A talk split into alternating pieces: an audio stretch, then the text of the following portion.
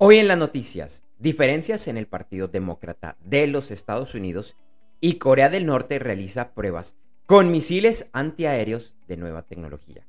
Mi nombre es Andrés J. Gómez y te invito a escuchar el resumen de los principales titulares de las noticias que sucedieron en la semana del 27 de septiembre al 1 de octubre y lo que será noticia este fin de semana en el podcast de noticias diarias de Gerentes 360 para el sábado 2 de octubre de 2021.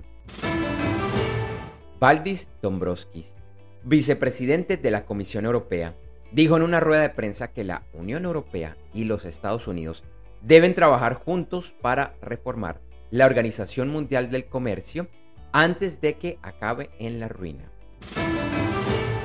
Alemania, Chile, Dinamarca, Francia, Montenegro, Reino Unido y Sri Lanka firmaron una iniciativa de la Organización de las Naciones Unidas para no construir a futuro centrales eléctricas a base de carbón.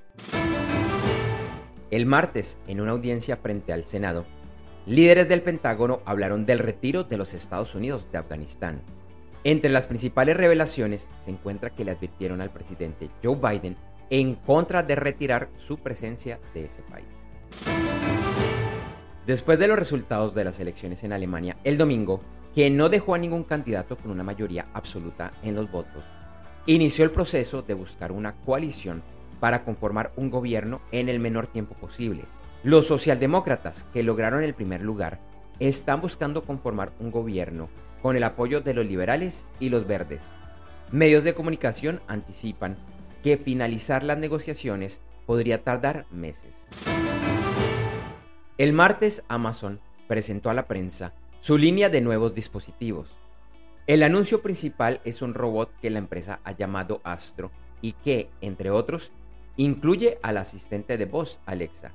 Este cuesta mil dólares y se empezará a entregar a clientes antes de finalizar el año. Otro anuncio importante es que la empresa introducirá el próximo año un nuevo asistente de voz diseñado junto a Disney, que estará disponible en los hoteles de la empresa así como para usuarios de dispositivos Eco que podrán pagar por tenerlo.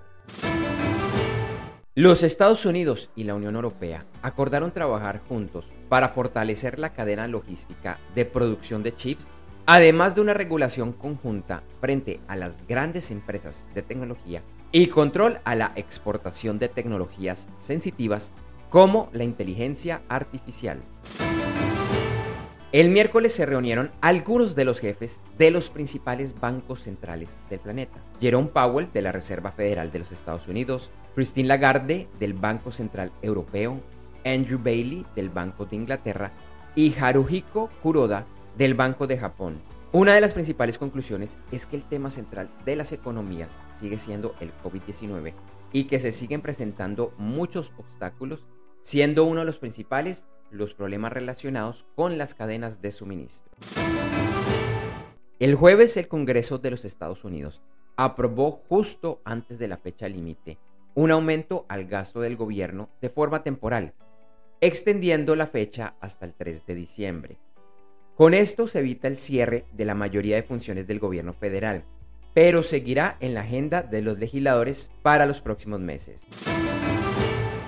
Esta semana el Partido Demócrata en los Estados Unidos mostró grandes diferencias entre sus miembros y por eso ayer se llevó a cabo una reunión entre el presidente Joe Biden y varios de sus copartidarios del Congreso. Como resultado a la reunión, Biden solicitó pausar la aprobación del proyecto de infraestructura por un billón de dólares que está estancado en la Cámara de Representantes y cuya votación se ha pospuesto en varias oportunidades. Las razones que dio a la opinión pública es que desea priorizar otros proyectos de ley, incluyendo cambios a la política social y las del cambio climático. Por segunda vez en 10 días, Australia ha acelerado sus planes para levantar las restricciones a los viajes internacionales. Empezando en noviembre, los ciudadanos y residentes permanentes que estén completamente vacunados contra el COVID-19 podrán realizar viajes internacionales. Corea del Norte informó que está probando misiles antiaéreos de una nueva tecnología. El viernes los mercados accionarios de Asia y Oceanía cerraron con pérdidas, en Europa con resultados mixtos y en América la tendencia fue a cerrar con ganancias. En América, algunos mercados e índices que cerraron con pérdidas fueron los de Chile, Jamaica y México. Ya en los Estados Unidos, el S&P 500 BIX y el Dow Jones Utility. Ayer el petróleo subió y se cotizaba en el índice WTI a 75.69 dólares por barril y el Brent a 79.12 dólares por barril. La onza de oro subió y se cotizaba a 1.760.60 dólares. Algunos commodities y sus futuros que cerraron la semana con las principales ganancias eran el algodón, el carbón, la nafta, el café y el aceite de palma.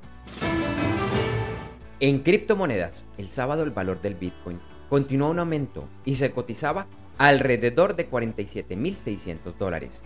Ethereum también aumentaba y se cotizaba alrededor de los 3.280 dólares. Algunas criptomonedas que han tenido un importante aumento de valor en las últimas 24 horas son Axie Infinity, Icon y Celsius.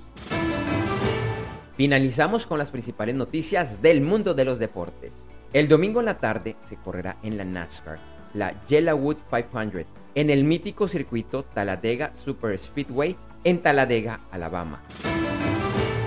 En el MotoGP, el domingo se correrá el Red Bull Grand Prix of the Americas en Austin, Texas, Estados Unidos.